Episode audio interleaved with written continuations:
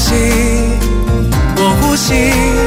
是真相信我在意。生活的意义，我和你。高雄广播九四三，九四三。社区营造、城乡发展、城市行销、交通规划、社会公平、民主参与、公共的事、你我的事。欢迎收听《公事好好说》，公司好好讲，公司呵呵共。本节目由高雄广播电台与国立中山大学公共事务管理研究所合作直播。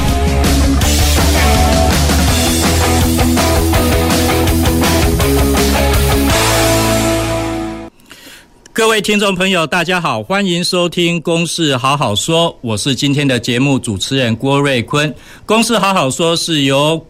呃，国立中山大学公共事务管理研究所与高雄广播电台共同制播的节目，每个礼拜一下午五点半到六点半，在这边跟你一起来讨论公共事务的议题。那首先呢，我要先介绍今天来到我们节目现场的来宾。首先呢，是我们高雄市政府都发局罗成元罗科长，大家好。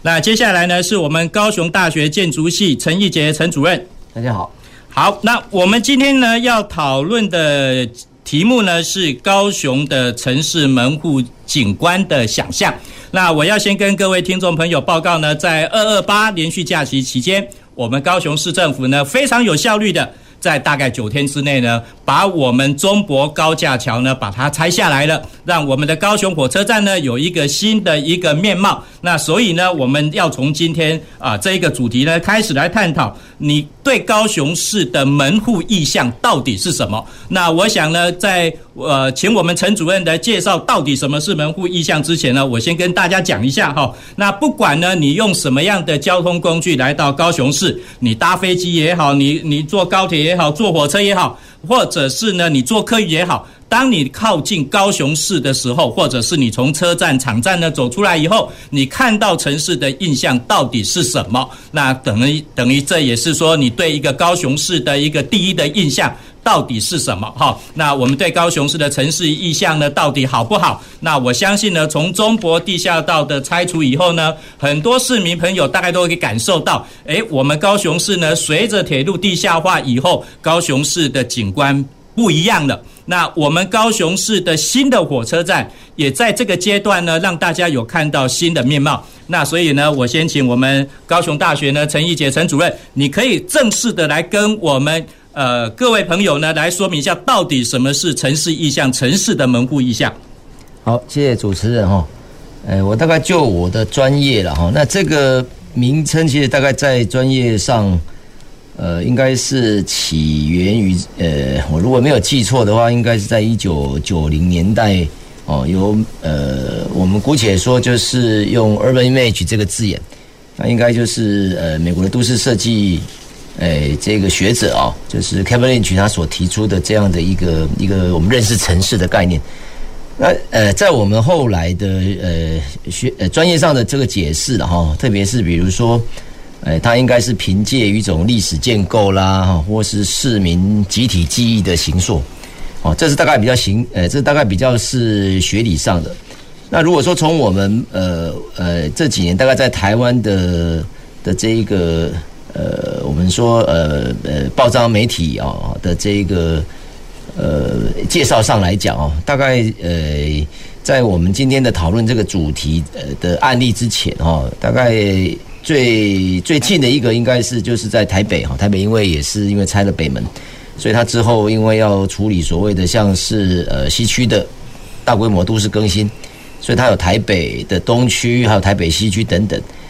呃，那在这个计划，如果从计划性质来讲，我们可以看到，就是说，希望企图透过以大众运输导向的都市发展模式啊，简称就是 TOD，好，来解决哈跟改善地区的整体生活环境哦，包括就是友善的这一个呃都市环境哦，包括像是甚至是公共住宅社区的提供。那么再往前一点时间，其实当年这个交通部观光局在台湾，我们曾经遴选过好几个地点哦，包括像。哎，高雄星光码头哈，也都有像是所谓的城市门户意象。那这里面当然还有我们对于这个意向认知上的哈，就是主持人在给我们的这个呃提点上来讲哈，呃，交通工具确实是一个一个一个非常具呃选择性上的哈。当然，虽然说它很大程度呃，可能我们在想象上是以外来游客，事实上它也包括像市民啊。那呃，以我自己的个人经验来讲，或许可以做一个简单的分享。呃，再没有像高铁，当然像呃，像我自己父母亲，因为家还在台北，所以我来高雄大概选择性，那时候都是像火车。火车的话，大概路经呃，特别像应该是半屏山，哦，像这样的自然地景的话，很容易就变成是。当然，这个是迁就了这个路线的关系。那后来我抽签服役，我到凤山哦，那因为使用工具就国道，所以像这个中国炼油厂啊，就印象很深刻。那么十年前我到。金门的呃学校服务，哦，那时候对我来讲，当然我就是用飞机哦来这个这个对于所谓的城市意象来做这样的一个这个这个呃了解，哦，所以大概使用交通工具的这样的一个方式哈，不管是说对于本市的市民或是外来观光客来讲，哦，那么这个确实是一个主要的一个一个一个选择方式。好，那么，呃，我大概很简单，先回，呃，回回答这个刚刚这个主持人的这个问题哦。那包括，呃，或许等一下我大概再分享，我们如果从一个高雄市的城市发展史的历程，我们大概也可以来检视所谓的高雄市的这个城市意向的一个转变哦。大概我先做以上这样的说明。好，谢谢我们高雄大学陈义杰陈主任。好，的确，我们看到一个城市。那从不同的交通工具呢，可能会有不同的一个印象。你的第一眼的感受呢，可能不大一样。我也跟我们各位听众朋友分享，以前我假如是开车呢，从高速公路进到高雄市，或者是包括坐火车进到高雄市呢，到兰子的时候呢，看到中油那。三把火哈，那个燃烧塔那三把火，然后闻到一点点的味道，哇，高雄快到了哈！那这代表我对高雄的印象，高雄即将到了，会有这样的一个印象。那当然呢，现在交通工具的一个改变，我们从高铁出来，或者是我们从火车站出来，那看到呢，高雄火车站呢的天花板，哇，这是一个 M M V R D V 哦，一个荷兰的建筑师呢所做的一个设计，给我们崭新不同的一个啊那个车站的一个印象。那我想在请我们呃都发局呢罗科长呃谈话之前呢，我先介绍呃迟到到我们节目现场的林宇凯林议员跟大家打个招呼。好，主持人好，还有我们两位来宾哈，还有各位听众观众朋友，大家好，我是高雄市议员宇凯。呃。原谅于凯哈，我知道他刚刚从议会才赶过来哈，在议会现在是已经在开议了，很忙。但是我们议议员呢，还是到我们节目现场。那我想要请我们罗科长呢，跟我们介绍一下呢，就是我们高雄火车站哈。那现在呢，借由中博高架桥拆除以后呢，的确给我们市民呢一个新的面貌。可以跟我们谈一下高雄市火车站的门户意象未来会是怎么样吗？好。在西元一九四一年启用的高雄火车站，它有非常特别的一个建筑的样式啊，它是我们呃刚主任所说的这个高雄车站的一个旧的门户意象，也是大家市民的集体记忆。它的外观特别的就是用呃一个唐伯风的一个屋顶，那也因为这个屋顶很像以前皇帝的帽子，所以呃也叫做帝冠式的建筑。那在从一九四一年启用到二零零二年，哦，因为高雄铁路地下化的关系，啊，抵触到工程必须要迁移，所以就迁移到目前高雄院景馆的位置，哦，那一直到现在。所以，呃，如果说高雄的门户意向在什么阶段比较不明显的话，我想就是从它被迁移的二零零二年到二零一六年。那为什么是二零一六年？我等一下可以跟各位说明一下，啊，因为早期在呃。高雄铁路地下化是交通部铁道局呃所呃做的工程，那他们委托的设计方案，当时考虑呃高度的一个商业开发哦，没有呃去思考高雄在地呃的的特色啊居民的需求等等。那在呃二零一二年左右，就有许多的民间团体呃来抗争啊，来希望跟市府对话，那跟政府对话，那来去改变这样的一个设计方案。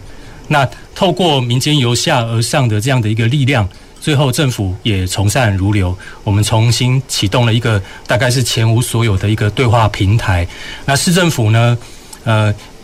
启动了一个案子来做很多场的一个系列的讲座，哦，那让市民呃针对各个不同的议题，呃各种的权权益关系人都可以来发表他们的想法。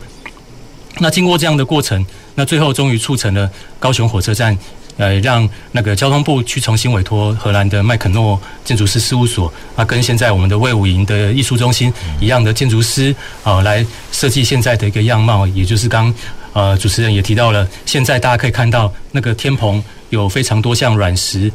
形状的这样的一个很有特色的一个屋顶。那我想未来高雄车站落成后，哦，一定是市民可以非常期待的一个未来的一个新的门户意象的空间。好，我们高雄的火车站最早呢是在高雄火车站最早呢是在哈玛星，高雄的哈玛星。那后来呢迁到现在的大港埔，也就是目前火车站的一个地方。那两千年前后呢，也因为啊、呃、我们捷运的一个施工，所以有旁边往旁边迁了大概一两百公尺左右。那据说呢，应该是在今年六月或八月，可能也要启动把这个。呃，愿景馆呢，再迁回到它的原址哈，是不是这样？罗科长可以跟我们分享一下吗？是，目前收收到的讯息是预计今年的八月会有一个迁回原址的这样一个一个活动。那就如同当时从呃火车站的中心点往现在这边迁移一样，会有一个呃一个典礼啊。那从哪里开始就从哪里回去。啊，所以这个大概是市府跟交通部呃近期会来举办的一个这样的一个活动。好，谢谢罗科长哈。那跟各位我们跟各位听众朋友报告哈，那个在二十将近二十年前的时候呢，把这个火车站呢迁到旁边去的是我们现在的高雄市林清荣副市长哈。那这个今年八月份要把它迁回来的，应该也是由我们林副市长主责哈。该是他的工作还是他的工作哈，他逃不了。所以等他迁回来的时候，我们也会再找林清荣副市长呢来这边跟我们来做一个讨论，做一个交流。我想林副市长呢，可能我们很多听众朋友都认识他。那事实上呢，他。呃，也也也拆台北市的忠孝桥也是他拆的，好，那来高雄又拆了中驳高架桥，哈，专门的拆桥的专家。好，那拆桥了，在我们于凯议员的三民区的选区后火车站是属于你的选区范围，你觉得我们高雄市的门户意向到底好不好看？那拆桥以后呢，你的感受是怎么一回事？其实整个拆桥过程哦，从二零零四年那时候，从那个中博地下道变成中中博高架桥，哦，就是象征一个我们铁路地下化的起点嘛。因为那个时候就是旧站体地冠式的那个旧车站搬迁，好，那启动了为期大概将近二十年的铁路地下化工程。那这个过程当中，哦，高雄市民的感受，哦，在交通的方便上面会有一些落差。那其实感受最深的应该是火车站周边的周边的这些商圈然后，那过去那个我们火车站周边其实是呃高雄的一个旧河板的工业的气势哦，那时候是在我们三块厝那那那那附近哦。那刚刚那个主持人有讲说过过去的那个旧的车站，其实在哈马西那边，它是那个西林港线，然后我们那时候最早期。哦，高雄发展的开始就是河板工业哈，跟这些呃农业、香蕉的运送都透过西林西林港线运到高雄港再出口。哦，那个时候其实是最呃繁荣的地方在哈马星那一段。哦，那后来大家火车站移到这个目前的市中心之后，就那边开始发展起来，所以后来我们就开始有一些三凤中街，然后前站的长明商圈，后站的后一商圈。以及皮鞋街、大连商圈等等，那个都是我们小时候啊，我们这个年代啦，哦，就是国中时候，三民国中就会去那边买鞋子。但是过了经过这十几年之后，这几个火车站周边的商圈，哦，大概除了三凤中街之外，都有一点消退的痕迹。哦，那这象征整个高雄市在产业转型的过程当中，我们从过去的那个制造业用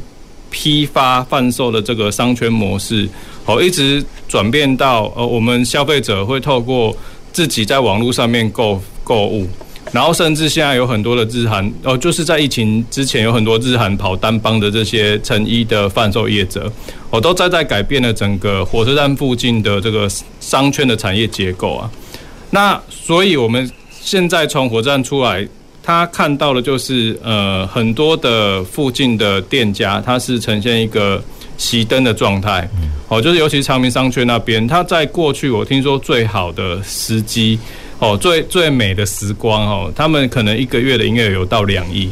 哦，但是现在我听说那边一个月营业额有有时候剩不到两百万，哦，所以说这个这么大的落差底下，我们就会产生，哎，好像火车站出来之后，并不是一个高雄最繁荣的地方，而是一些空店面存在很多的地方，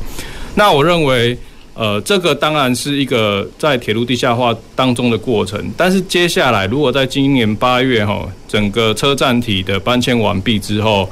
然后接下来预计在铁路地下化绿园道整个工程在未来两年内会完工，这时候我们真的会面临一个最大的挑战，就是我们的市中心车站附近的商圈转型是不是有成功？哦，这个时候就会营造出一个高雄的出站之后的意向，它是一个繁荣的城市，或者是它的这个市场持续的是不景气萧条的状态。我觉得这个是对于呃车站完工之后会是一个蛮大的挑战。呃，包含七十一期重划区，然后它到底要做什么用途？哦，我听说现在有要做一些住宅，加上那个老青共宅。哦，但是那是一个周边商业区很繁荣的，过去很繁荣的地方。那如果说现在是一个住宅区的形式来进驻的话，那对于高雄整体的发展来讲，会不会是一个最适合的配置？哦，我觉得这个都等一下可以来谈。好，谢谢于凯议员。吼，我想于凯议员刚刚的谈话勾起我们很多的回忆。火车站呢，曾经是高雄市呢商业最繁荣的地方。但是呢，随着产业的一个没落，产业的调整，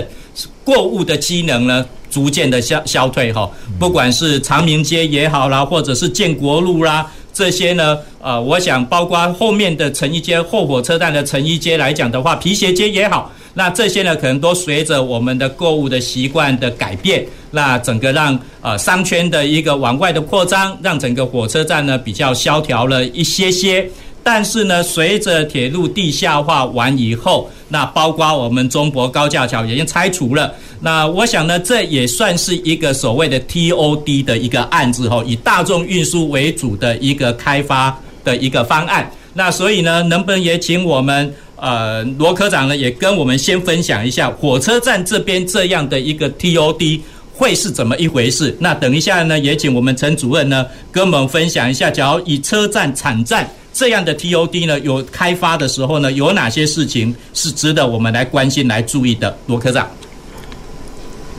好，火车站这边 TOD 的话，它首先把以前的前后站整合成一个车站专用区，大概八点五公顷左右，这么大的一个空间，让台铁来开发作为高雄车站，但呃，因为开发这个公共建设，目前政府的经费呃都很拮据，所以必须要透过都市计划的手段，适度的调高它的容积率，然后引入一些商业设施。那未来它开发得到的一些效益，可以去回补以前开发这些公共建设所呃所需要的一些经费啊。呃，这个是目前在处理这些公共建设，大概都会朝这个方向来处理。那 TOD 呢，本案。在高雄车站，它就是一个高雄最重要的一个火车站核心。那在这边，在这边有八种运具在这边汇集哦，哦，包括铁路哦、捷运、那市区公车、那长途的巴士哦、啊汽车、计程车、然后机车、自行车等等八大运具都在这边汇集。所以以后这边呃，除了火车站的功能。在这边就是一个非常大的一个转运站，但是我们不是只要它变成一个像台北那种金站这种转运站的空间，然后结合商业机能而已。我们还希望这么大的一个八点多公顷的一个腹地，它可以打造成一个市民的空间哦。不管是它只是来转乘，或者是周边的商家、周边的居民，都可以妥善的利用这么大的一个空间，呃，难得的的一个很大的一个场所。好，谢谢罗科长哈。我想请各位听众朋友呢，假如到台北的时候呢，也稍微注意一下台北车站呢，除了车站本身有台铁、高铁，还有捷运以外。那包括往后火车站呢，也有京站，那也都是整个长途巴士的一个转运站。那当然旁边呢还有机场捷运线。那台北呢也有所谓的双子星的门户计划的一个开发。那所以刚刚呢，我们罗科长也跟大家说明了哈，在整个以后，我们高雄市呢没有前站后站了哈，就是一个车站专用区，有将近八点多公顷。那这边呢也汇集了八种运具。那也变成是一个重要的一个转运站。陈主任，你对这个车站你有什么样的想象？你觉得开发成 TOD，它未来会有些什么样的一个影响？呃，我我先一样分享一个我的经验啊。我因为我父亲的工作关系哦，所以他在几个那个台里的车站，就是最后的一个车站是在台北车站当站长哦。那我自己大概在车站的那个生活，其实经验是是是有蛮多的回忆跟记忆。那也诚如刚刚这个主持人所说哦，诶，车站大概至少在一般的说法，大概是在一九八零年代以前哈，就是中山高还没有开辟之前哦，大概整个我们不管是长途、短途哦，它会搭配像是这个，不管是这个呃，就是不同类型的交通工具来解决我们要要。这个呃，也就是面对哦不同的这一个通勤方式的哦，特别是以火车站为主这样的一个腹地了哈。那当然这个情况就在之后也改改变了哈。本来呃跟城市的那个密切或者作为意向的关系，其实也开始转变当中。哎，就像我刚刚一开始有先提到，我们现在其实大概对于车站的这个想象哈，包括我有查了一下资料。事实上，在市长二零一八年的选举的时候，他其实政见里面有提过这个高雄车站新门户计划。哦，这在他二零一八年的时候的这个这个竞选里面。那其实他的那个，其实当时呃，先撇开了哈，因为里面他有使用了一个字眼哈。那我个人上那个字眼，其实在后来的媒体的这个报道上有点误导哦。那么，那事实上他当初提的那个那个政见里面的话呢，有特别就是说呢。哎，整个这个这个要针对像高雄的气候，将结果以人文生态的方式来处理，哦，这尤其是特别是大大面积的这个绿覆绿哦，还有像是友善的人行环境，哦，那当然这里面还包括就是说呢，呃，地面层上的话，包括像我目前车站，还有像是这个，呃，我记得应该是中山路哦，博爱路好像也有哈，就是有几个这个联动街屋的这个立面哦，非常有历史感。所以，他同时还做了像是这一个，也就是所谓的都市保存的这一个的这个计划哦，在当初的政见里面哦，那呃，如果我们把它扣合上晚近比较进步的这个都市设计的观点的话，呃，我们如何提升像是特别是我刚刚所提到的哦，像呃满足像。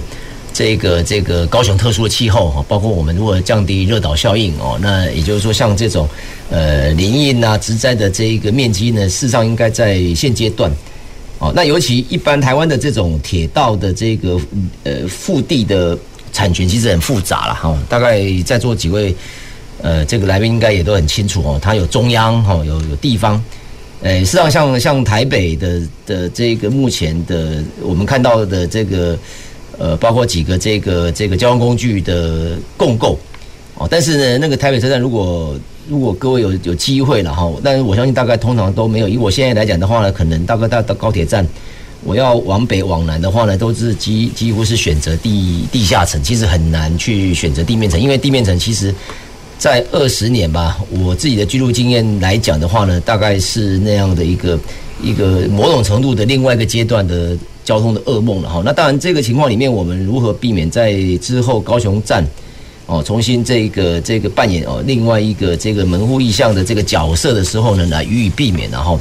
可能或或许是是这个这个可以值得来来讨论跟思考的了哈。那当然，像现阶段来讲哦，那个复杂度，包括刚刚那个议员也提到哈，就是呃目前的这个产业的这个条件。我们在想象上的话呢，其实是希望去扣连到像是这个呃呃，就是说像像是国际的这个条件哦。但是，诶，这几年因为城市的这个发展哦，还有包括它的整个商圈也在改变当中哦，包括这个这个比较早形成的像三多商圈哈，那目前有一些的这个这个活动是延伸到北边的，像是小巨蛋附近。那当然，我们可以去去想象的是说，那我如何在在借由哦，尤其像这个车站它带来的话，可能就不是南北向，它可能可以综合向东西向。那或许这个机会啦，或者机会的这个呃整体的一个一个一个我们说的一个呃朝一个比较整体都市的一个一个商业活动的一个扣脸哦，我想大概对都市发展来讲的话呢，经济活动它还是一个最重要的一个支持角角色了哈。那呃，那再来的话呢，呃，再来配合像是那如果那个工作当然它是其实有难处的话呢，呃，或许我是我认为是刚刚像我刚刚所所所提出的哦，我们现在大概在那个那个地面层所使用的，特别是到底是车行人行的方式哦，以目前我看的这个环形状的规划哦，还有就是那个广场的尺度哈。诶，那个可能在后续的一个细致讨论哈，我想因为整体我如果没我的了资料的了解没有错的话呢，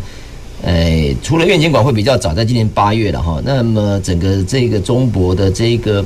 这个呃，也就是所谓的平面化之后的话呢，整个这个。呃，计划的期程应该是在二零二三年哦，如果查资料没有错，所以我们应该还有时间来把过去可能面临到的问题哦，或是别的城市发生到的这个经验的话呢，借这个机会看如何来避免哦，来迎接新的这一个门户意向的哦，这特别是以高雄车站新的这个门户意向的这个时呃，这个我也就是说时代的来临哈，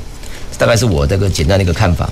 好，高雄火车站呢，目前大概正处于一个震动期，哈，就是包括随着中博高架桥的一个拆除，然后呢，新的车站呢，包括周边的开发呢，也大概在同步启动当中。那等一下呢，我们要请我们林宇凯林议员呢，来跟我们说明一下，你对我们新的火车站，你会期待它未来会有什么样的发展？那特别呢，是我们在。啊，日本的时候呢，大概都看到所谓的轨道经济哈。那前朝也代表的人潮，那火车站呢，也大概是很多人聚集的一个地点。相对照于我们目前高雄市呢，火车站这边呢，人潮是比较少的，当然商机比较少。所以刚刚讲的长明街啦、建国路啦，或者是大连街这边的生意呢，就受到比较大的一个影响。我们等一下呢，休息一下下，我们再回到现场。那呃，我先跟大家预告一下，我们的节目呢，除了每个礼拜一下午五点半到六点半呢，在广播现场播出以外，从四月六号开始，每周二五点到六点也在第三频道播出。四月十一号呢，晚上每周日晚上九点到十点，在高雄都会台播出。我们休息一下下，等一下回到节目现场。亲爱的听众朋友，大家好。我是林俊吉，畅游高雄，公车好行好便利，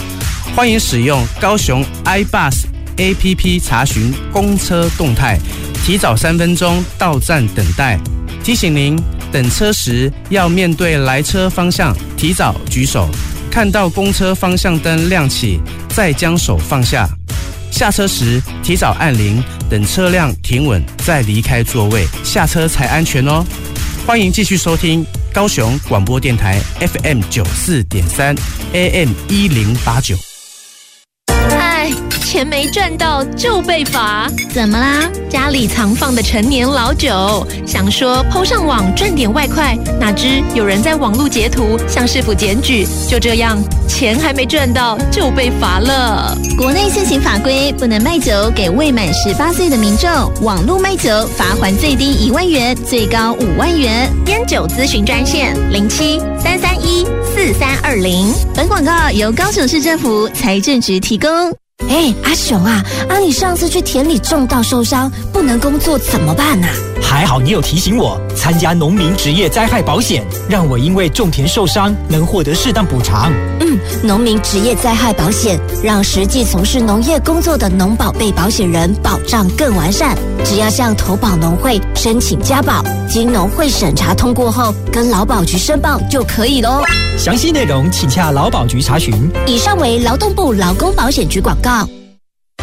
地震发生时，在室内请保持镇定，并且迅速关闭电源、瓦斯、自来水开关。打开出入的门，抓取软垫保护头部，尽速躲在坚固家具、梁柱、桌子或建筑物中央墙壁下。请勿靠近窗户，要注意上方是否有掉落物，不要随意搭乘电梯。在公共场所遇到地震，应该小心选择出入口，避免人群推挤。学生在教室遇到地震，可以躲到书桌下，用书包保护头部。在户外，请注意上方掉落物品。行驶中车辆应减速靠边停放。在郊外，要远离崖边、河边、海边，并找空旷的地方避难。遇到地震不慌忙，高雄九四三关心您。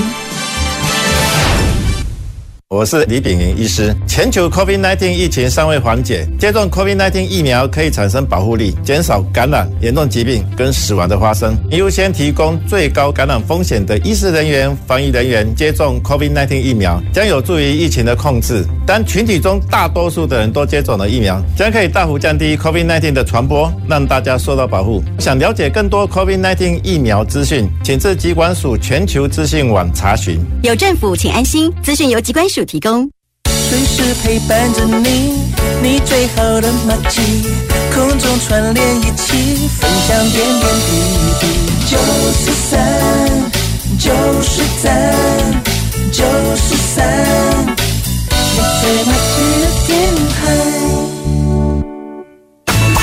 公共的事，你我的事。您现在所收听的是高雄广播电台与国立中山大学公共事务管理研究所合作制播的《公事好好说》。好，各位听众朋友，欢迎回到节目现场，我是今天的节目主持人郭瑞坤。那公事好好说呢，每个礼拜一下午五点半到六点半呢，在这边呢准时跟你来讨论公共事务的节目。那今天呢，我们探讨的呢是高雄城市门户景观意象的一个想象。来到我们节目现场的呢，有我们高有我们高雄市政府都发局罗成元罗科长，还有我们高雄大学建筑系陈义杰陈主任，还有我们高雄市议员林宇凯林议员。那城市门户意象到底是什么？那刚刚呢，我们啊来宾呢也也讨论了很多。那特别是我们现在呢，对高雄市的火车站呢有很多的期待，可能有很多的一个想法。那当然呢，最主要的还是要由我们铁路局来开发。那我想先请我们于凯议员呢，你对我们高雄市的火车站，你对它有什么期待？包括期待它改善完了以后呢，整个高雄市的火车站的门户意象会是什么样？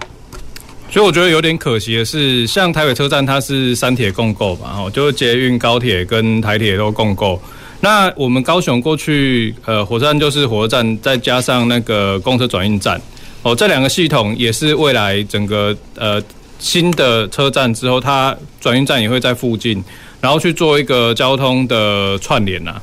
那其实高雄有很多的好山好水，我们从呃高铁那边常常就直接接驳，然后就直接往垦丁那边跑了。然后所以说，我觉得台铁怎么样让这个新的火车站它能够带起我们东西向串联的这个角色？哦，那。这个转运站它会放在这个新的车站旁边，那代表说我们接下来有很多个载具可以去做串联了哈。就是火车站它是一个长长程的接驳哈，那中程接驳就是交由这个呃公车的或是客运的转运哦，那在下来的短程接驳就交给捷运轻轨哦。那短程跟短程之间的接驳，它会有所谓的 U-Bike 二点零哦，去补足最终的最后的这一里路。哦，所以我们希望说，火车站未来是真的能够促成一个哦，外地的游客来可以非常的去清楚辨识这些交通转运的界面。哦，那我觉得这个界面的辨识是一个蛮重要的呃课题。就是像我们去韩国在做这个旅游的时候，哦，虽然说他们韩国他们的这个地铁系统是非常复杂，哦，可是我们实际上面外国的游客在那边，我还是可以透过。呃，简易的方式去辨别，说我应该去哪里搭车，搭到哪一站是我要去的地方。那这个火车站它其实有一个呃很有价值的地方，就是它是人潮汇聚的地方。哦，那高雄过去都是一个移民城市，我必须说哈，就是因为我们有一个高雄港，然后高雄的人是人来人往的。那其实高雄车站附近原本是有一个铁路新村，铁路新村是早期哈，就是桃竹苗的呃，以桃竹苗的这个客家人为主的这个呃社群，然后他们来高雄开辟这个铁路之后，在那边形成了一个聚落，所以后来长明商圈到。呃，民族路桥底的那个地方，其实就是铁路新村的一个很重要的聚落。那那个时候，很多人会去那边吃客家料理，因为那边有几家非常有名的客家餐厅。哦，但是在铁路地下化过程当中，这些餐厅就不见了，铁路新村也被拆除了，所以过去的一些历史痕迹其实就消失了。但是不要忘记，车站它还是一个汇集多元人流的地方。哦，现在的新的车站附近对面。它就有很多是新著名的呃餐厅跟聚集的地方，台北车站有类似的状况。那我们如何去善用？说这个车站就是把人带去他们想去的地方，哦，这个假日的时候就有很多的这些新住民可能就会在那边聚集，那它就可能会引导出相对应的消费行为。哦，所以我们现在在跟长明商圈说，这个商圈如果要转型的话，它必须要导入一些多元的元素。那这些多元的料理，哦，比如说过去客家菜的再再导入。哦，或是新的新著名的料理，哦，东南亚的料理，哦，我们在台北那边其实也有所谓的缅甸一条街，哦，在这个，在这个呃，他们捷运站的附近，哦，那我们这高雄车站附近能不能创造出像这个台北缅甸一条街这一种呃形式跟概念？那回过头来，如果说呃，高雄车站它是一个人来人往、很多地很多人聚集的地方。好，那我们要让他们在这个地方看到高雄的具体意向是什么？我相信，呃，比如说我们去呃韩国那边的时候，它有一个东大门，哦，东大门就是我们最常常去那边要做成衣批发的地方，哦，所以我们很很多跑日韩单帮的，后来都会去固定东大门那边批货。那这跟我们附近商圈的结构是有点像的，因为过去长明跟后裔商圈也是成衣批发商圈，哦，但是大家不要忘记哦。就是东大门那个附近，除了成衣批发之外，它还有一个很重要，就是东大门的艺术呃广场，叫 DPP。那那个广场是导入非常多实行流上元素在这个广场里面，所以去那边。批货的人，他除了看到我现有的这个衣衣物的穿搭之外，他可以看到很多韩国第一线的流行时尚元素都会在那个 DPP 那边去做呈现。那我觉得高雄如果整个商圈产业转型，他要去思考就是我怎么样让大家能够拿哎来这边买得到货，然后又感受到新的概念。那这个新的概念可能就是我们在车站里面会有一些小的类似 showcase 的这些地方，橱小的橱窗。哦，或者说大型的这个呃设计中心，就直接进驻在这个车站里面。大家不要忘记，我们高雄的那个劳工公中呃劳工公园的那一站，哦，我们有所谓的这个纺织的设计基地。这个纺织设计基地，它就是导入了所谓三 D 的这个设计，哈，印刷技术。然后最新的这些车工的技术，全部的呃，包括包含的实验大学这些服装设计育成中心都进驻在里面。那但是劳工公园它毕竟不是一个人来人去的车流的呃游客会去的地方，所以我有没有可能在未来的这个高雄车站，把这些纺织最新的技术跟设计的概念，都在这个新的车站站体里面去做呈现？那它就可以跟周边的成衣商圈去做一个很很好的对应。哦，就是你来这边，除了买得到东西，你也可以学到新的概念，甚至你可以自己来动手做。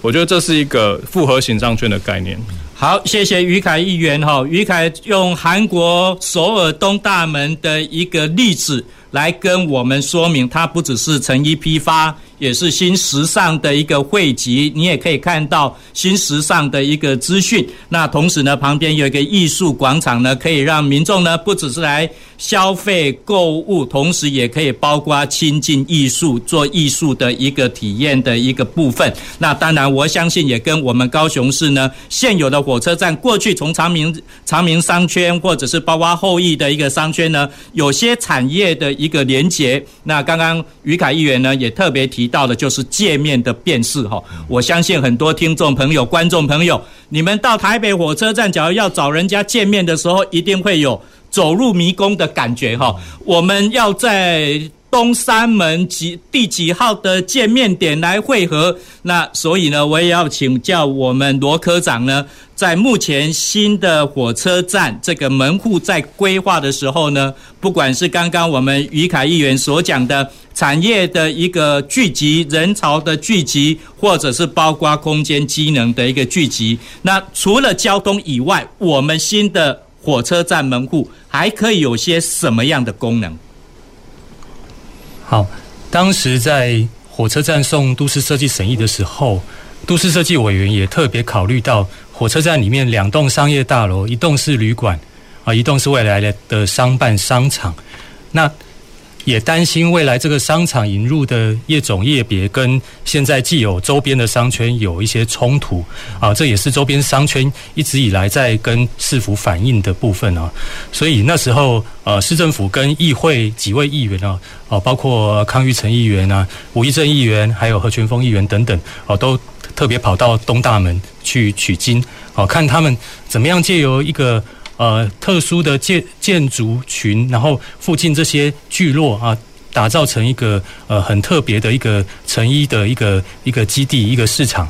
那高雄车站未来呃也当时在高雄车站的民众参与活动里面也有提过这样的想法哦，可以参考东大门的模式哦。以后来高雄车站这边的旅馆住的人，他或许。他是为了来批呃这些衣服，那他去各周边的商圈去选购之后，透过一些智慧的方式哦，直接指定运送到他要的地方去，而不是他啊拎着这么多东西呃随着他呃一一起走。我想现在。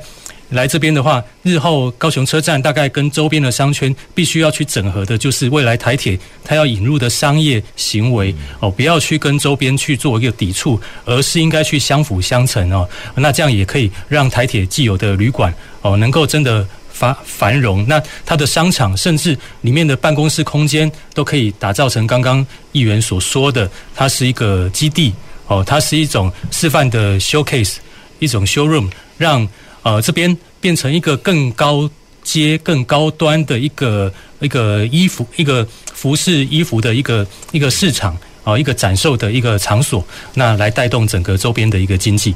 好，谢谢我们罗科长跟我们的分享哈。那我都一样在请教我们呃那个建筑专家呢陈主任之前呢，刚刚除了那个那个韩国所有的东大门的一个例子以外，离我们最近的呢，当然就是。台北市的火车站，好，那火车站这栋大楼的话呢，其实盖好以后呢，也曾经有一阵子呢，就是呃商机商业的活动其实是非常低的。当然，你现在去看呢，生意最好的还是美食街这边聚集最多的人。我我想。美食应该可以有很多的地方都有哈，不一定只是在火车站这一个地方。那所以刚刚我们讲说，呃，那个台铁呢，到底要引进的，除了引进旅馆、引进商场以外，那陈主任呢，能不能跟分享一下复合式的开发在这边呢？包括建筑群的表情、建筑建筑群的一个呃功能，到底可以有什么样的可能性？可以让我们火车站的门户意向呢，有更好的一个发展。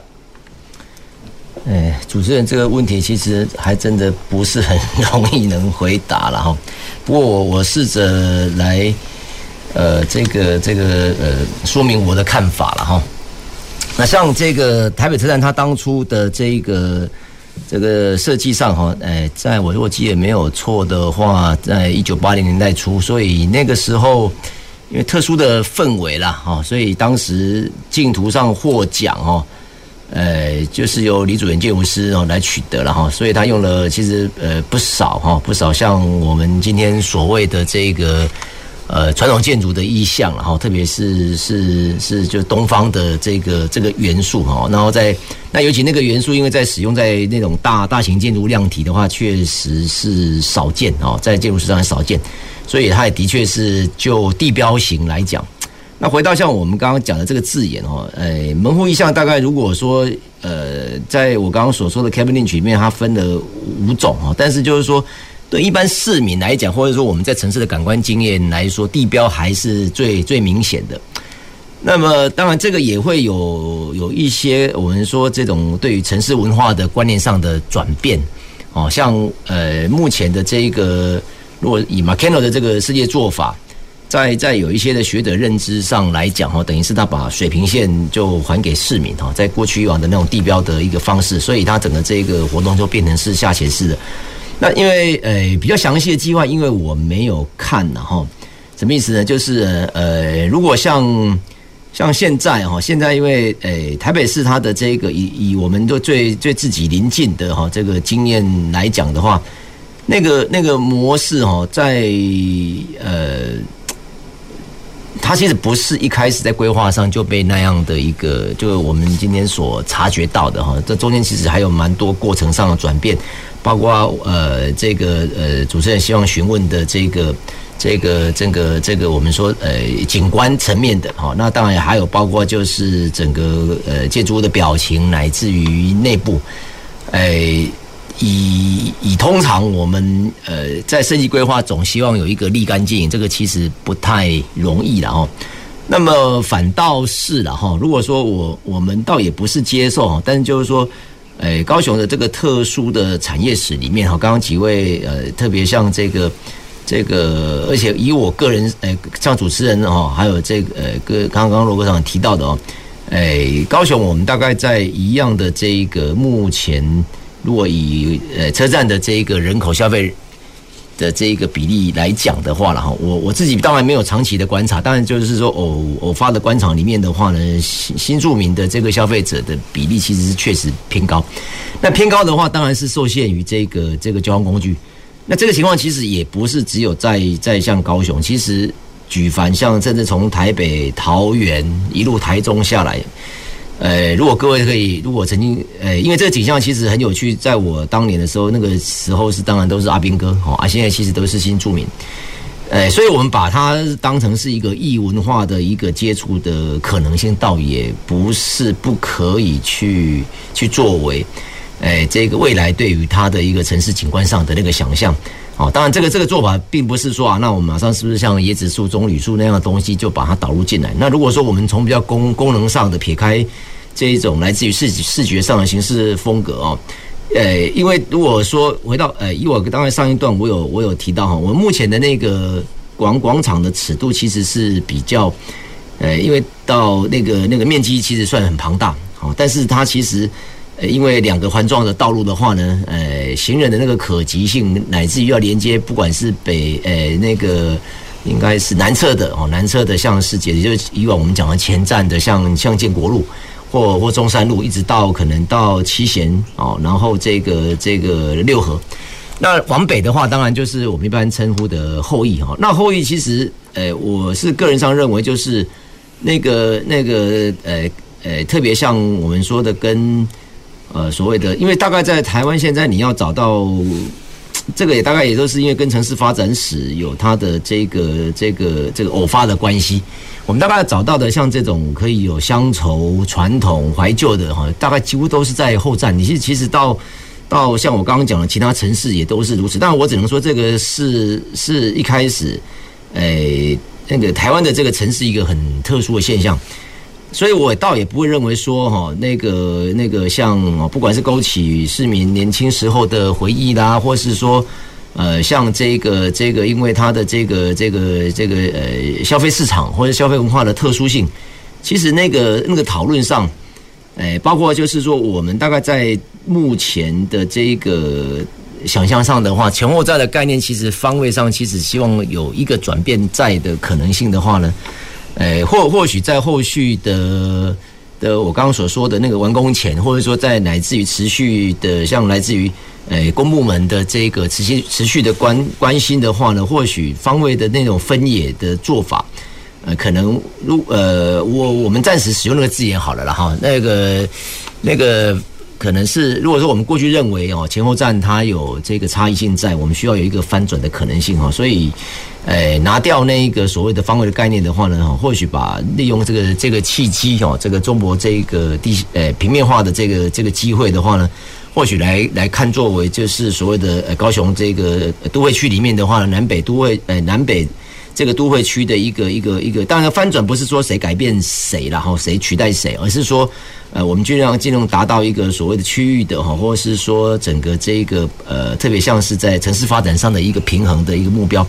呃呃，希望这样的一个一个一个一个一个答案哦，那个主持人可以接受。好，城市的一个翻转，城市形象的改变，当然也不是说借由一栋地标建筑或者是包就可以来做一些的改变。那当然，我们刚刚提到韩国的东大门也好，或者台北市火车站也好，它的发展的模式，当然也是我们可以学习、参考、借鉴，避免犯 犯了同样的一个呃错误。但是呢，我也要提醒我们各位听众朋友呢，我们高雄火车站的改变哈，不只是车站站体本身。从左营铁路地下化完以后呢，一直到凤山这边呢，整个铁路地下化过程，我们多了在市区呢将近有十六公里的绿园道。嗯。那各位呢，你可以想象，我们高雄火车站呢不一定是商业，它也可以译文，也可以是绿地。而且以前呢，可能大家呢都是什么房子最丑的背面面对的铁轨，但是呢，铁路地下化完了以后呢，是一个绿园道。可能呢，从背面变成是你的门面，比如说好像是呃雄中，他们好像也要改大门哈，大门要改成是从铁轨这边呢，原来的铁轨这边变成正门哈。那所以呢，我们有一个有一句话讲说，向后看齐哈，不是向前看齐，而是后门变成前门。我要请教于凯议员呢，你对我们后门变前门，对整个高雄市景观风貌的改变，你有什么样的看法？其实我觉得后门变前门这个概念，就是你要好走的路，它才会变前门嘛。那所以现在绿廊道其实就提供一个很舒服可以行走的环境，这是高雄过去最最欠缺的部分了哈。我们不管从这个铁火车站出来哈，就是或者是捷运站出来的时候，你常常发现你的这此路不通，哦，那你就变成说好像在做这个 行人穿越赛、挑战赛，你就要穿越各个的。呃，违停，然后呃，骑楼占用哦，人行道被占用的这种穿越哦，那当然这个对于游客来讲，他就不会觉得这是一个舒服的城市。我觉得这是一个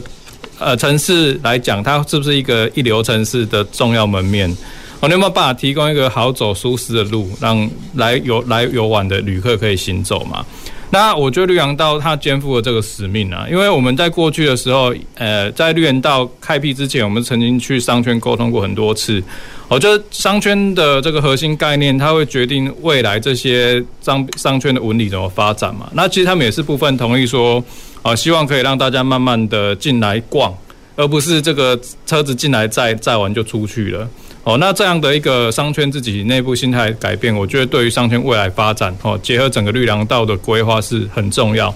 哦，所以那个时候我们其实也有在建议说，这些绿廊道十六公里，它可以做分段的区位配置。哦，比如说现在长明商圈，它可能比较想发展这个亲子型的呃顾客。哦，那你可不可以搭配它未来在这一段的绿廊道规划里面，哦，就是比较多一些诱蝶植物。然后做多层次的森林植栽的规划，让小朋友来这边就感觉到哦，我好像来到一个儿童森林公园，然后很多蝴蝶，然后呃动物在这里面，我能够看得到松鼠啊，哦，或者说是很漂亮的这些幼幼蝶植物性来的蝴蝶，它就是一个呃区位的设计。那另外一个，我觉得还是要回归到这个城市的呃历史痕迹到底是什么嘛？因为过去雄中。上次陈其迈市长在二八纪念呃三十周三十二周年纪念的时候，他就特别提到，他会去跟学弟讲说，那个红楼的弹孔代表了过去高雄在争取民主的痕迹。哦，那既然是这样子的话，不只是呃雄中，其实火车站也是过去二二八时期很重要的一个呃被攻击的对象，因为司令部就进驻在那边，然后雄中自卫队就反抗，最后起火，然后。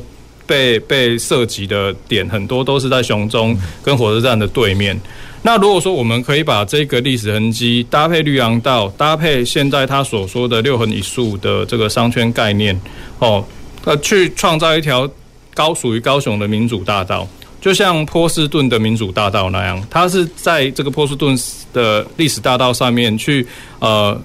过去先人的痕迹，然后在那边发生过什么样争取民主的故事，波包含波士顿大革命等等的这些元素，都放在这个步道里面。它有很多的呃足迹，它是真的就是一个一个脚印，每个脚印都是这个代表说他们曾经在这个过程当中参